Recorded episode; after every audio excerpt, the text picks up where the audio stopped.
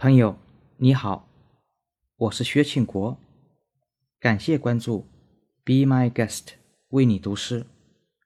今天，我和叙利亚著名诗人阿多尼斯用双语、中文和阿拉伯文为你朗读他的作品《近况》。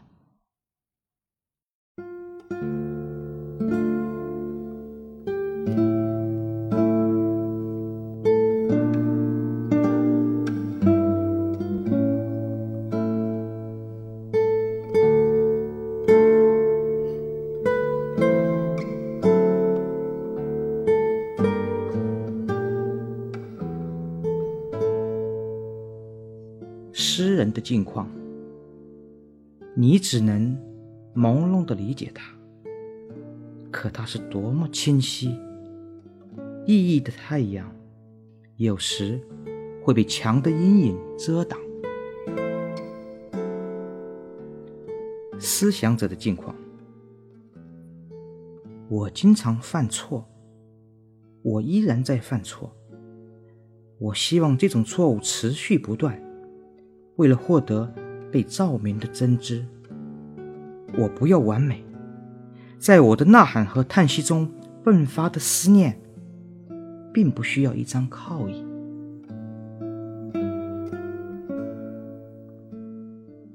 草寇的境况，我只有这个濒死的时代，我只有这本濒死的书籍。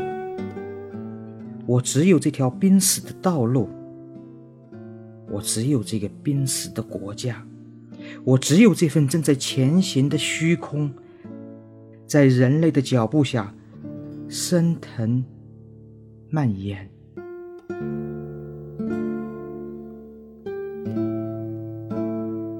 写作者的近况，儿童写道：“城市的声音响起。”重复着叹息和哀歌。老人写道：“唉，我们这块土地的泉流是红色的。”穷人写道：“空虚是我们脚下的种子。”诗人写道：“绳索拖曳着在窝巢旁窒息而死的鸟儿。”太阳。会些什么？他对太阳的指示会说些什么？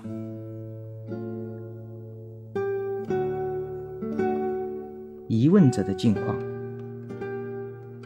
是什么？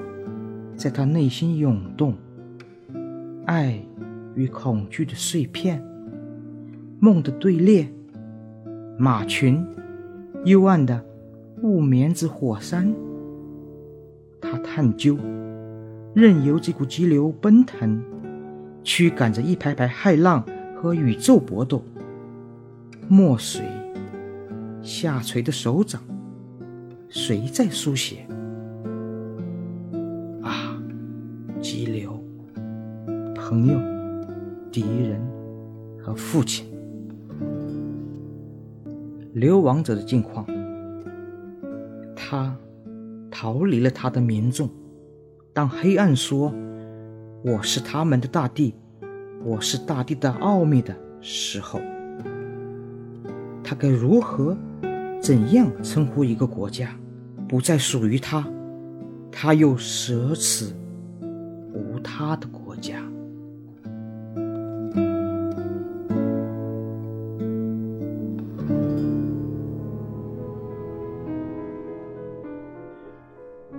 حالة الشاعر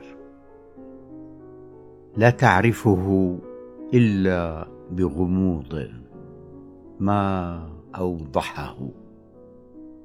شمس المعنى يحدث أن يحجبها ظل جدار. حالة المفكر. دائما كنت أخطئ. ما زلت أخطئ. آمل أن يتواصل هذا الخطأ. آمل أن يتواصل من أجل ذاك اليقين المنور. هذا الخطأ. لا أريد الكمال. وليس الحنين الذي يتفجر في شهقاتي وفي زفراتي. حنينا إلى متكى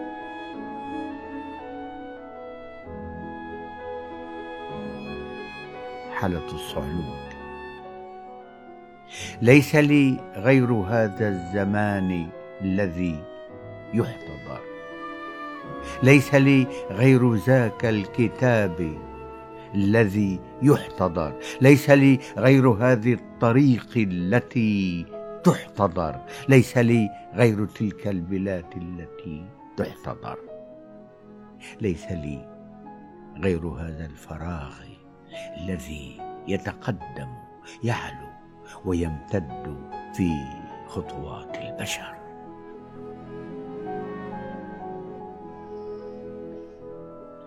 حالة الكاتب. يكتب الطفل صوت المدينة يعلو. يردد آهاتها وأناشيدها. يكتب الشيخ آه الينابيع حمراء في أرضنا. يكتب الفقراء الفراغ بزار بين أقدامنا. يكتب الشعراء الحبال تجر العصافير مخنوقة. حول أعشاشها. ما الذي ما الذي تكتب الشمس؟ ماذا تقول لأبنائها؟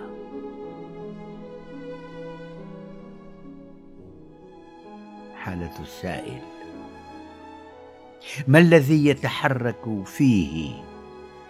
جزيئات حب وخوف قوافل حلم خيول. براكين من أرق غيهبي. يتقصى يجيش هذا الهدير ويزجيه صفا فصفا.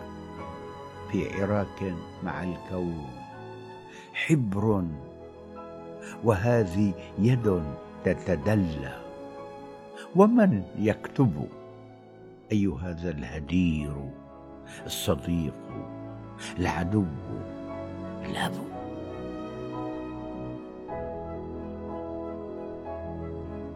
حالة من فيه فر من قومه.